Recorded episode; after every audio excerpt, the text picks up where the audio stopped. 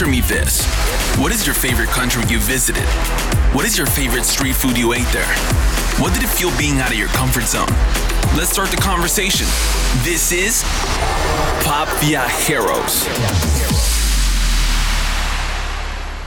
Hola, ¿qué tal? Muy buenas tardes. Bienvenidos a Pop Viajeros. Yo soy Jireco Ramírez y el día de hoy tenemos un invitado súper interesante. Pero antes de presentarlo, el día de hoy me encuentro trabajando con Ismael. ¿Qué tal, Ismael? Hola, ¿qué tal, Jireco? ¿Cómo estás? Eh? La verdad que yo estoy bien emocionado. Es el primer episodio que estamos juntos, ¿verdad? Sí, es el primero, sí. Ustedes seguramente ya lo conocen por otras intervenciones que ha tenido Isma, tanto con Carla como con Carlos, Charlie and Charlie. Y bueno, es nuestra primera... Momento estelar. Nuestro momento estelar, los nuevos, juntos por fin. Ay, sí, Gire, pero oye, ¿qué tal el invitado que tenemos hoy? Eh? La verdad, bastante interesante, ¿no? Así es, vamos a presentarlo de una vez. Bienvenido, Ezequiel, ¿cómo Hola, estás? Muchas gracias. Muy bien, muy bien. Ezequiel, tú te, bueno, tu nombre completo, ¿cómo es, Ezequiel? Es Ezequiel Barolín, ¿verdad? Ezequiel Barolín, exactamente. Perfecto, Ezequiel. Y oye, a ver, ¿de dónde eres? Que tu acento no suena nada mexicano, ¿eh? No, no, soy de Argentina, pero tengo una mezcla de acentos porque del lugar de donde soy se habla de manera diferente, de por sí.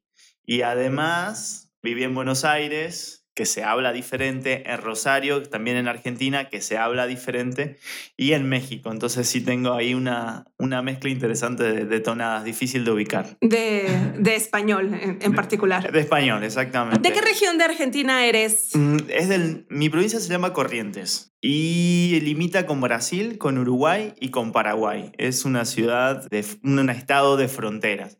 Entonces, la cultura de mi provincia es bastante, bastante compleja y entremezclada. Creciste, creciste en Corrientes. Sí, lo que pasa es que las ciudades en Argentina en general son chiquitas. Entonces, cuando uno termina la escuela, bueno, yo la terminé a los 17 años, lo que acá sería la prepa, me fui a la universidad y para seguir estudiando sí o sí tenés que ir a otra ciudad más grande.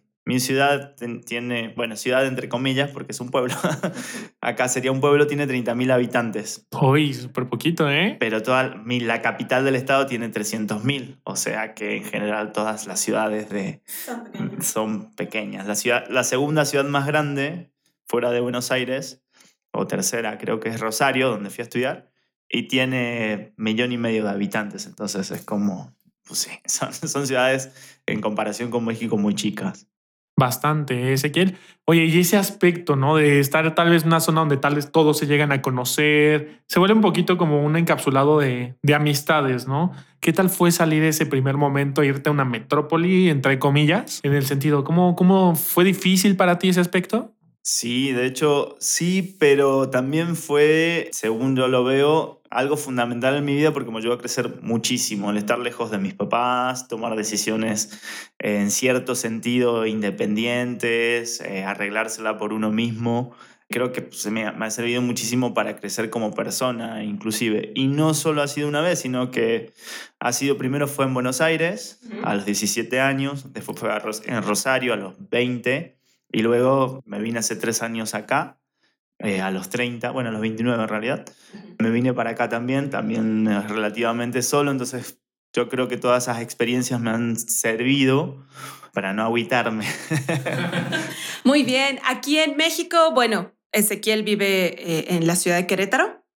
¿A qué te dedicas, Ezequiel? Yo vine a Querétaro a hacer una maestría. Estudié en, bueno, en Argentina, daba clases en la universidad, soy docente investigador y mi universidad tiene un acuerdo con la UAC acá en Querétaro, la Universidad Autónoma de Querétaro, por lo cual las materias de eh, la maestría me sirven como créditos para el doctorado que estaba haciendo allá, en Argentina. Eh, entonces dije, bueno, me conviene tener la experiencia internacional porque es como que si siguiera haciendo el doctorado allá. Pero ahora que termina la maestría, acabo de poner un, un local de comidas mientras defiendo la tesis, que espero que sea pronto. Y pues creo que ya me voy a quedar un tiempito más por, por México. Bienvenido. Muy, Gracias. muy bienvenido. Te enamoraste de México al 100%, ¿no? Sí, me encanta México, me Sí. encanta México. Independientemente de los roces y choques culturales que he tenido, Que los queremos escuchar, ¿eh? Claro que ahorita, sí. ahorita llegamos a eso. claro que sí. Perfecto. Bueno, Estás en México, eres de Argentina. Cuéntanos, eh, ¿por qué otras partes has viajado? ¿Qué otros países, lugares has ido? No he salido del continente americano. He estado, obviamente, en Argentina, que conozco prácticamente todas las provincias de Argentina, menos Tierra del Fuego, que es la última provincia al sur. Me queda al pendiente, ya lo haré. Chile, Uruguay, Brasil, Paraguay, eh, Bolivia, conocí algo de Perú, pero no sé si cuenta como, como conocerlo porque fue muy, muy de pasada y solo al sur. Obviamente eh, México. Esos son los países que conozco. Viví en Chile cuatro meses, eh, también en una forma de, de, intercambio. Y bueno, ahora aquí. y de México pues, sí he tenido la posibilidad de conocer. Siempre que puedo trato de darme una escapada a donde sea y como sea. Aprovechando porque no sé si estaré toda la vida en México, pero independientemente de ello, quiero aprovechar a conocer lo máximo que, que pueda. Claro. Hasta ahora, eh, ¿qué te ha llamado más la atención de los lugares que conoces en México? El sureste. El sureste se me hace increíble. Chiapas me gustó mucho la cultura chiapaneca, creo que se dice. Claro, sí, sí, sí, bien. de esa forma. se me hizo muy, muy interesante, pero el sureste creo que es una de las cosas más maravillosas que tiene México porque tiene bueno, les comentaba antes de, empezar el programa, tiene un resabio cultural, histórico muy, muy rico y una naturaleza también increíble. Yo cuando fui, que bueno, aproveché para ir a, a Campeche, al estado de Quintana Roo, bueno, a toda la península en general, quedé como impactado por los cenotes, que nunca había visto un cenote en mi vida. Que dicho sea de paso, pues, cenote en Argentina muy emocionados. No es una grosería, pero le va cerca. porque se relaciona pues, con, los senos de la mujer. Con los senos de la mujer. Entonces, Aquí también hay chistes al respecto. Sí, bastante. un cenote, pues en Argentina está relacionado con un seno grande. Ajá. Entonces, al conocer, al decir a mi familia que estaba, que iba a ir a un cenote, pues mi familia siempre decía, ¿Qué? ¿Cómo? ¿Cómo? ¿What? ¿Y por qué nos cuentas? claro, o sea, eso es tu vida privada. Eh, pero me encantaron los cenotes en, el sureste, se me hicieron súper, súper maravillosos y eh, sobre todo los, los aspectos históricos prehispánicos que pues, yo no creo que haya lugar en el mundo que tenga tanta riqueza como en la zona del sureste, en donde a 100 kilómetros tenés una ruina y probablemente también un cenote. Entonces, a mí que pues, me encanta la historia, para mí era algo increíble. Pues, y principalmente, ¿no? Por el hecho de que nos dices que pues, estás dedicado a la investigación de todo este tipo de cosas, la, la parte de la investigación histórica, ¿no? Creo que muchas veces lo puedes llegar a valorar mucho más de lo que a veces un mexicano lo podría eh, valorar en todos los aspectos, ¿no? Porque como lo dices, está a menos de 100 kilómetros, una ruina y al mismo tiempo un cenote, ¿no? Sí, fíjate que fui con un amigo rentamos un auto para movernos por, por, la zona, que dicho sea de paso creo que es la mejor decisión que se puede tomar para ir al sureste. Y obviamente cuando hicimos el itinerario, ruina que veía en el mapa, ruina a la que quería ir. Llegó un momento en que me dice, bueno, vamos, yo te acompaño, yo me quedo en el auto, yo no quiero ver más una piedra. Obviamente yo seguí viendo piedras con mucho gusto, pero literal hicimos la ruta PUC que es una, una serie de ruinas que terminan en las grutas del Loltum.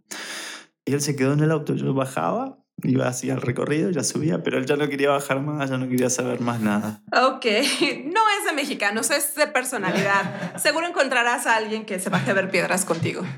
Y principalmente, pero oye, sé que ya llevas que tres años aquí en México, tres años, este es el tercero, sí. ¿Tú ya te considerarías mexicano o dirías, sabes qué, me falta mucho por conocer? Creo que ni un mexicano puede considerarse totalmente mexicano. Es un país que tiene una riqueza cultural muy grande, entonces, independientemente de la cuestiones legales que hacen a uno mexicano, hay un fuerte regionalismo bastante marcado entre un estado y otro. Si nos ponemos a hilar fino, un queretano no tiene nada que ver con un chapaneco o una persona de Yucatán poco y nada que ver con una ciudad, con un mexicano de Ciudad de México, ¿no?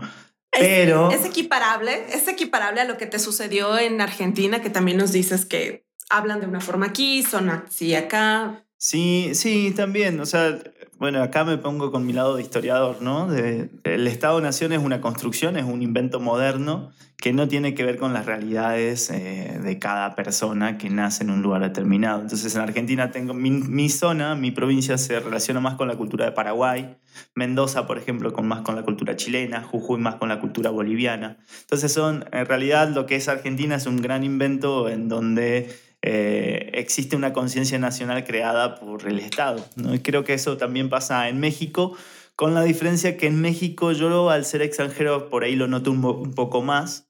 Bueno, y también lo busco porque me gusta mucho esto de las distintas culturas. Entonces lo busco ver en cierto sentido. Respecto a si me siento mexicano, no me siento mexicano, no, no. Tengo la residencia permanente y tengo la posibilidad de sacar la doble nacionalidad, la mexicana y la argentina, pero pues veremos a ver qué, qué pasa a futuro. Por ahora no lo veo necesario, porque al tenerla permanente ya tengo eh, todos los derechos y, y deberes de cualquier ciudadano mexicano, exceptuando los políticos. Claro. Mm, Bastante interesante, ¿eh? Y oye, estando aquí, Ezequiel, obviamente, como tú lo dices, si de por sí en un, en un mismo país se habla de diferente forma, se tienen diferentes culturas, ¿qué es para ti o cuál fue el choque cultural más complicado siendo argentino al llegar a México?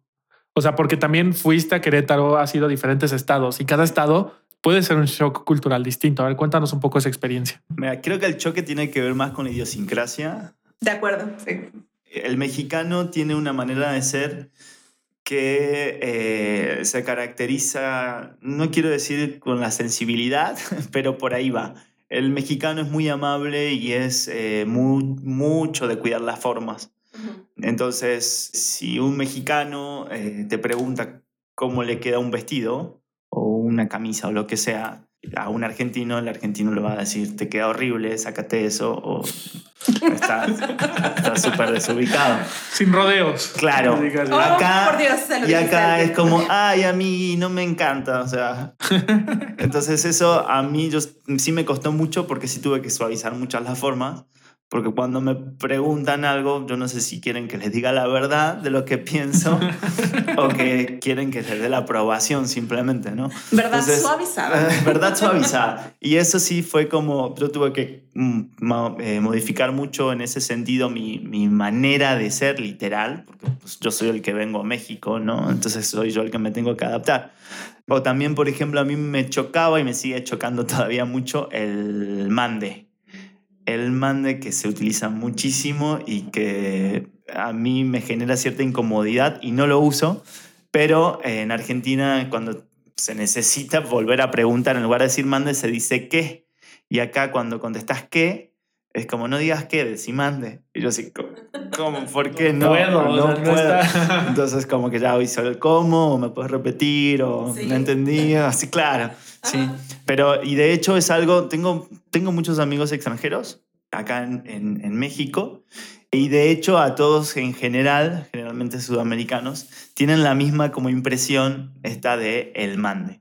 ¿no? Porque el mande es hasta un resabio hasta colonial, en donde hay una relación de sumisión expresa de uno hacia otro y hasta en sentido sociológico, hasta uno anulando su propia voluntad poniéndose al servicio de otro. ¿no? Entonces, como que para nosotros, que no estamos como naturalizados en esa forma de, de comunicarnos, sí nos hace así como mucho ruido.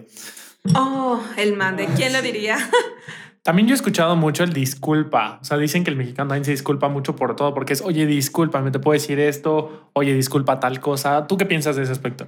Sí, también igual el gracias. O sea, cuando estamos en un lugar comiendo y viene el mesero, así como deja algo, gracias. Vuelve a otra cosa, gracias. O otra vez, gracias, gracias. O sea, todo el tiempo gracias. En Argentina, claro que se dice gracias, obviamente. Pero es como, bueno, ya comemos y demás. Ya se termina de comer, gracias y chao, ¿no? O sea, con un gracias alcanzas por todo. general. Algo más general. Ok. Eh, Un buen gracias en vez de muchos pequeños. Claro. Ok. Sí, sí, el, el mexicano es muy educado, muy, muy educado. Muy, muy de las, muy de cuidar mucho las formas. El argentino, pues no. De hecho, también el argentino es mucho más directo, eso también, eso me costó muchísimo, Ujú. lo, lo- en lo cultural.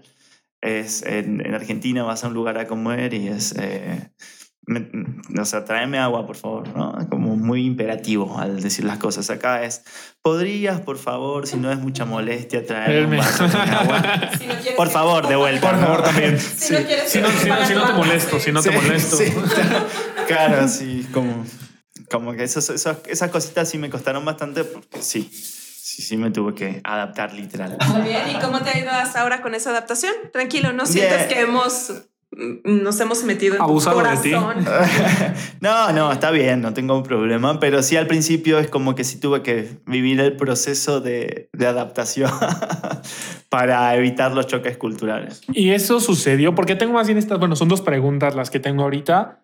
Primero, tú vienes a México por la maestría, ¿no? Pero antes de eso, ¿habías venido a México o este choque lo sentiste más cuando estuviste más tiempo aquí o viniste de vacaciones? Ya, había- ya había venido antes eh, a México de vacaciones, de hecho, pero el choque cultural general lo sentí estando acá. Sí, cuando uno va de paso, ni cuenta se da, puedo ir ofendiendo a todo el mundo sin darse cuenta, pero al vivir acá uno trata en cierto sentido de estar cómodo y hacerte sentir cómodo a las personas con las que también eh, se relaciona y obviamente sí, uno tiene que, que adaptarse. Me pasó, por ejemplo, en la universidad, acá son mucho, insisto, de cuidar las formas. En Argentina esto de las formas, eh, claro que existen, pero no están tan marcadas. Entonces, el doctor no es doctor, eh, tiene un nombre, ¿no? Si es Omar, es Omar, ¿no? Por más que sea doctor y por más que sea tu profesor. Acá es como doctor, tanto maestro, tanto licenciado, tanto. Y es como que eso a mí al principio también era como... O sea, qué necesidad de estar marcando el título antes del el nombre. Y más Y eso- en la universidad. Sí, claro. a mí me esa pasaba en la cuando iba a secretaría de, a preguntar por, por mi directora. Está, digamos, Julieta. Y la sec- misma secretaria, la doctora Julieta, ¿no? Yo, sí, la doctora. Julieta. casi, casi. Sí, ese tipo de instituciones lo marcan Sí. mucho, pero espero que afuera no sea tan grave. También lo vi afuera, o sea, lo vi mucho afuera de marcar, o sea, con amigos que tienen como sus, em- sus empresas, sus lugares de Ah, trabajo. de, Licenciado, buenos días, ¿qué tal? Así. Y es como que en Argentina esa, está muy igualada la sociedad en ese sentido. Y los mismos profesores en general dicen, no me llames doctor, llámame Pedro. Claro. No me llames licenciado. De hecho, acá los mails se firman mucho como licenciado, Sí, maestro. leak. Claro. Que te tomen en serio, firma como leak. Sí. Que también es, un- es algo diferente, o sea, es otra manera de, de- de verlo, de, de cuidar mucho las formas, que en Argentina eso no se tiene. Entonces sí, a mí me, pues sí, me, genera, me generó cierto roce cultural porque digo, bueno, pues sí, está bien, doctor, maestro, licenciado. Está bien, solamente para que estés contento, casi, casi, ¿no? Sí, sí, claro. Y oye, Ezequiel, aquí dentro de estando investigando todo esto, yo tengo esta duda porque dices que te dedicas como a la investigación de la historia. ¿Sabes algún idioma, un dialecto, algo por el estilo? A ver, cuéntanos, hablas idiomas, cuéntanos un poquito eso. En cuanto a idiomas, hablo portugués porque mi provincia limita con Brasil, Argentina forma parte del Mercosur y es, está dentro de la currícula de las escuelas hablar portugués. En la universidad leíamos en portugués como cuestión hasta obligatoria, inglés por necesidad y algún que otro dialecto en realidad es algo que se llama guaraní que es eh, lengua oficial en, en Paraguay y es segundo lengua oficial en mi provincia que eh, no lo sé hablar, solo sé palabras, que hasta que me fui de, mi casa supe que era guaraní, eh, porque están tan incorporadas en la sociedad que uno las usa sin darse cuenta que, que, son, que son de otro idioma. Por ejemplo, el chaque, que sería como el agua, el aguas acá. Al cuidado. Cuidado. Aguas. Entonces, allá se- en la corriente se dice chaque, chaque, y es como... Es una palabra guaraní. Es, una palabra guaraní que significa cuidado. Chaque, anga, eh, que el anga también es muchis- muy usado y es como una expresión de conmiseración por el otro. Entonces, anga, anga, eh, por Yahoo, Kau, o sea, un montón de palabras que están muy incorporadas, eh, que forman parte como de esta, digamos, lengua correntina de, de- de mi estado y que muchas veces hasta inconscientemente las usaba sin saber que, Pero activamente no estudiaste guaraní. no, no, no, no. No, no, no estudié, no estudié guaraní. Pero es, está entremezclado en, en la cultura de, de mi estado. Mira qué interesante. O sea, es, es- no es común en, en Latinoamérica en general. tener este acercamiento a lenguas indígenas. Cultura, todo esto que nos decías que está muy influenciado. Sí, yo creo que en México principalmente sí, ¿eh? o sea, quizás también sin ser conscientes de ello, pero creo que las culturas eh, indígenas han dejado un sustrato muy importante en las distintas regiones de, de Latinoamérica y muchas veces sin ser conscientes estamos utilizando palabras prestadas o robadas de lenguas que incluso están vivas hasta el día de hoy ¿no? y que muchas veces las usamos sin saber. Por ejemplo, nosotros al gis eh, le llamamos tiza, que viene del nahuatl, que significa tierra blanca. Eh, cuando acá en México, en donde el, el, nahuatl estuvo más arraigado, usan una palabra de origen latín.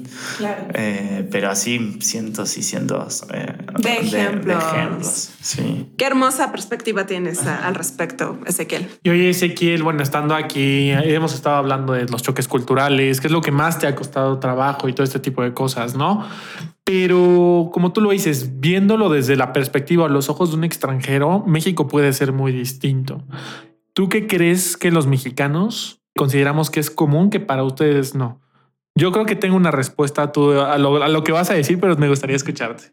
A ver, a ver la pregunta. Por claro, claro. Mira, ¿qué es para, para ustedes como extranjeros algo diferente que para el mexicano es común? Puede ser desde vistas, puede ser estados, alimentos. Ah, todo, todo, todo es muy diferente.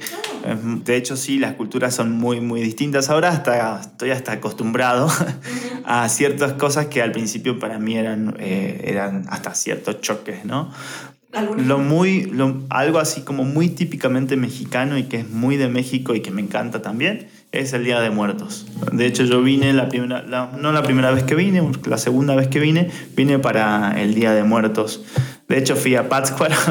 Hay mejor eh, lugar para eso. Sí, no, con el pequeño detalle que ¿qué día cae el Día de Muertos? Día primero, ¿verdad? Eh, hay día de festejos el día primero y el día dos. El más grande es el 2. ¿En Pátzcuaro cuándo lo hacen? ¿El 2 o el primero? El 2. El 2. Bueno, entonces yo creo que a Pátzcuaro llegué el 2 cuando los festejos habían sido del 1 para el 2. Entonces yo llegué ya todo emocionado para ir a la isla, a Janitzio. Y cuando fui a Janitzio digo, bueno, ¿y cuándo va a empezar el show? No, el show ya pasó. Pequeño detalle. Las cuentas de fecha. No, no, no, que era de la madrugada del 1 para el 2 y yo fui del 2 como para el 3 y pues ya no había nada, detalles. Eh, pero se me hace algo muy, muy rico el, el Día de Muertos en México, algo muy hasta único.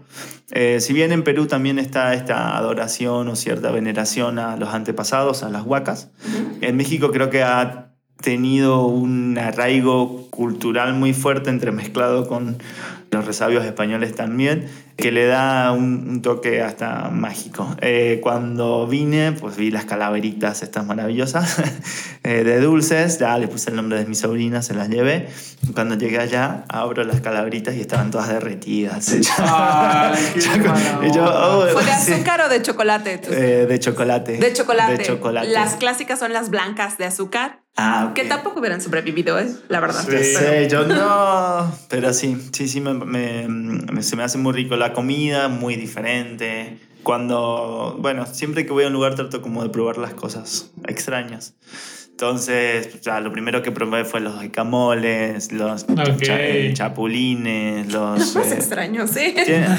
En, Chiapas probé los, los gusanitos, no sé cómo se llaman, tienen otro nombre.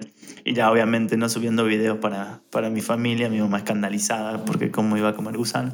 Sí, no, imagínate, la mamá impactada, primero yendo a cenotes, después, después yendo a comer gusanos, no, o sea... No, y a mi mamá siempre le digo, de hecho, eh, acá la concha... en Argentina es una grosería. Tiene que ver con el órgano femenino.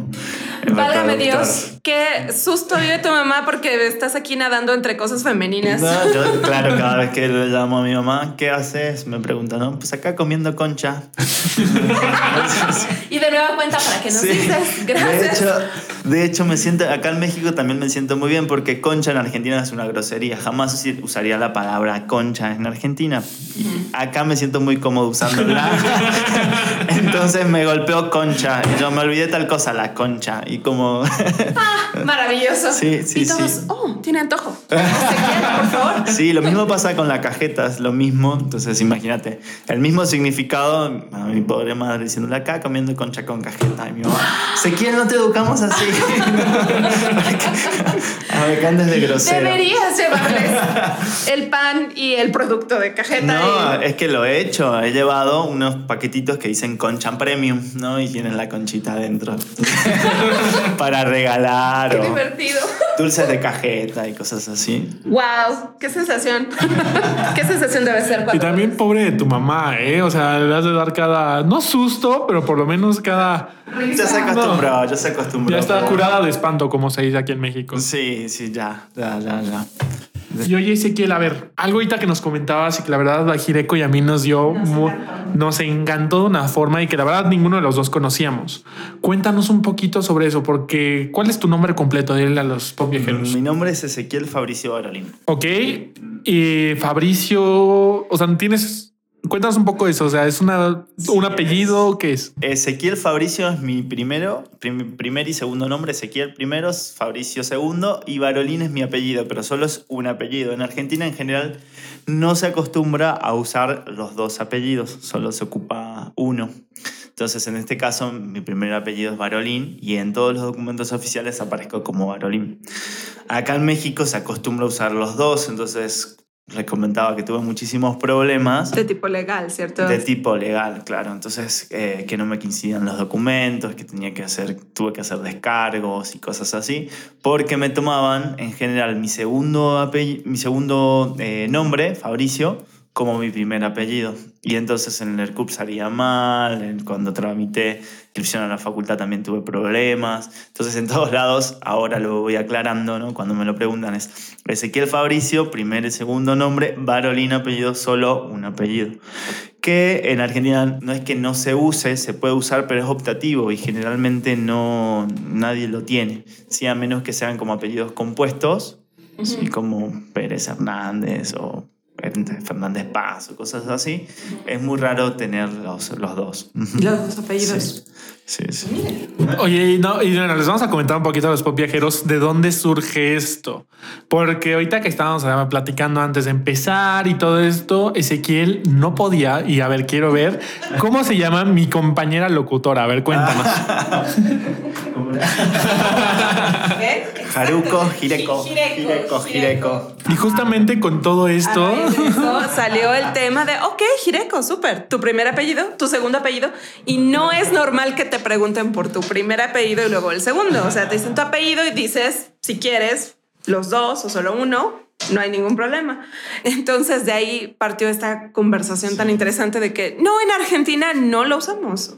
Y aquí es, ok, llena tu formatito, tu apellido paterno, tu apellido materno. Claro, en Argentina se acostumbra a usar a veces en los formularios el apellido de tu mamá como un requisito más. Te preguntan apellido paterno, apellido materno, pero eso no significa que sea legalmente tu apellido, sino como una referencia de quiénes son tus padres. Entonces acá me ha pasado, por ejemplo, en la inscripción de la tesis, que me preguntaron, pues apellido materno, pues, claro, tengo el apellido materno, Torales, lo pongo, y ya luego me dicen, no, pero no coincide con tus documentos. Y no porque, porque no es mi apellido legal, no está como inscripto legalmente. Me dice, ¿por qué lo pusiste? "Pues porque me preguntaron. Entonces, como, claro. no les doy placer en ningún- de ninguna forma. Y Ezequiel tiene madre. Tal cual, digo, claro, tengo madre, ¿cómo no voy a poner? Pero sí. Y justamente de eso también, a ver, cuéntales a los, a los que nos están escuchando, Ezequiel, porque principalmente te salió la duda de, oye, qué nombre, pues no es raro, pero pues en Argentina no podríamos hacer eso. A ver, cuéntales un poquito de eso, que no se pueden poner nombres como Goku, que, que hemos escuchado ese tipo de cosas. Jireko no es así. Pero bueno, bueno. ah, sí, entiendo, entiendo la preocupación. Entonces, no, eh, en, en México en cada estado ponen algunas limitaciones. No puedes llamarte Superman, no puedes llamarte Harry Potter, pero es percepción de cada estado y de um, las personas del registro civil. Ellos lo, lo juzgan por caso. Pero nos decías que en Argentina hay algo más establecido. Sí, hay una ley, de hecho, que establece un límite de nombres que son tres, no, puede tener una persona más de tres nombres, y ciertos requisitos al momento de colocar el nombre, principalmente que no tiene que ser un nombre extravagante. Claro que ahí entra, bueno, quién dice que es, que es lo extravagante y que no, ¿no? Pero inclusive recuerdo que hasta había una lista de nombres como prohibidos para limitar en cierto sentido como que cada uno pueda poner el nombre que quiera. Como acá, por ejemplo, en, en Querétaro, donde estamos, que tiene la particularidad de existir un nombre único en el mundo que es Pueblito, que es un nombre muy queretano y es Pueblito por justamente la Virgen de, del, Pueblito. Sí, que yo cuando lo escuché la primera vez dije, ¿qué? Eso hacemos. En Michoacán eh, empezó hace, bueno, muchas generaciones que la gente que nacía en noviembre podía ser que se llamaba Anif Okay. Anif Rev es la contracción de aniversario de la revolución. y es real. Y hubo gente llamándose así. Ya está en la lista de nombres prohibidos, pero había gente llamada Anif Rev. Sí, me imagino. Es, bueno. Y también sucede mucho, no sé si en Argentina, las contracciones, ¿no? Que el nombre de la mamá se llama Carla y que el papá se llama Carlos y que le quieren llamar Carcal, Carcal, algo por el estilo, ¿no? Eso también es un poco raro, ¿no? Es raro y se puede hacer en México, pero sí suena demasiado raro, supongo. Sí, sí, sí, no, no se puede, no, no, es imposible. Lo que hay en Argentina ahora que, que sí está interesante es eh, la posibilidad de cambiar el nombre, el materno por el paterno, ponerlo primero o modificarlo. O sea, poner solo uno, el de la madre, o poner solo uno, el del padre. Y también se puede cambiar el nombre, también por ley, en caso de que hay una ley que se llama la identidad de género. Entonces, si una persona quiere cambiar de sexo o simplemente no se identifica con el sexo que tiene, puede pedir el cambio del nombre. Pero eh, está la facilidad allá de algo que se llama DNI, Documento Nacional de Identidad, que es un número único que se usa absolutamente para todo. Entonces eh, se puede cambiar el nombre en esos casos porque el DNI no cambia, el número siempre es el mismo. Ah, con razón, es un proceso administrativo más sencillo. Es más sencillo, de hecho sí, mucho más sencillo. Acá pues, me contaron que es como muy, muy complicado por eso mismo. Seguimos trabajando Uy, pero falta mucho todavía. Pero, pero, oye, Ezequiel, yo te escucho y veo que estás enamorado de nuestro país. Es un país que tú lo consideras muy rico. Creo que todos estamos de acuerdo con eso. Pero de verdad, ¿tú crees que nosotros como mexicanos valoramos nuestro país? Yo creo que no son conscientes del país que tienen en muchos casos. Yo lo veo sobre todo con mis alumnos que ni siquiera conocen la, la pirámide del pueblito. Y yo cuando llegué a Querétaro, pues fue una de las primeras cosas que hice. Eh, lamentablemente sí pienso que es un mal general, no solo de México, sino de todos los, estados, por lo menos latinoamericanos, de quizás estar embelesados con la cultura extranjera o con cuestiones que tienen que ver más con imposiciones culturales que con cuestiones autóctonas, quizás porque hay una infravaloración de lo que realmente eh, se posee como, como nación, como Estado. Pero sí, sí lo veo mucho, sobre todo en, en cuestiones de desconocimiento de, de, muchos mexicanos en cuanto a incluso hasta sucesos importantes como que han pasado al mismo, al mismo país o desconocimientos así muy, muy generales que para mí son casi cosas maravillosas, como el hecho de tener una pirámide en la Ciudad de México, ahí en el Zócalo. Para mí es una cosa increíble y mucha gente ni siquiera sabe de, de qué se ¿De qué trata. Se trata. Sí, claro, sucede mucho. Esto lo tenemos todo en la palma de la mano y ni siquiera lo aprovechamos, ¿no? Sí, o, o preguntando, o sea, me ha pasado porque he dado clases de alumnos preguntándome, ¿dónde está Tenochtitlán? ¿Qué pasó con Tenochtitlán? Y yo, eh, wow. eh, bueno. Bueno, oigo, eres mexicano, ponte a estudiar casi, casi, ¿no? Pero quiere decir que estás dando un buen aporte como profesor, que estás haciendo que les pique la curiosidad, por lo menos. Ah, por lo menos espero. Por lo menos espero eso. ok, muy bien. Y oye, Ezequiel, por ejemplo, aquí vamos a hablar más de localmente. A todos nuestros escuchas, ¿qué lugares les recomendarías visitar de Querétaro que son inolvidables, que a ti te han gustado? Cuéntanos. Hay para todos los gustos.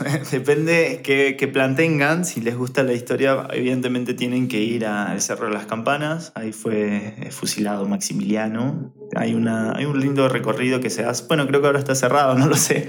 Eh, pero hay un lindo recorrido que se hace que cuenta un poco acerca también de la intervención francesa y bueno, y cuál fue la resolución final. También la zona del Templo de la Cruz, también hay un pequeño museo, también hay un recorrido muy interesante, también me encanta.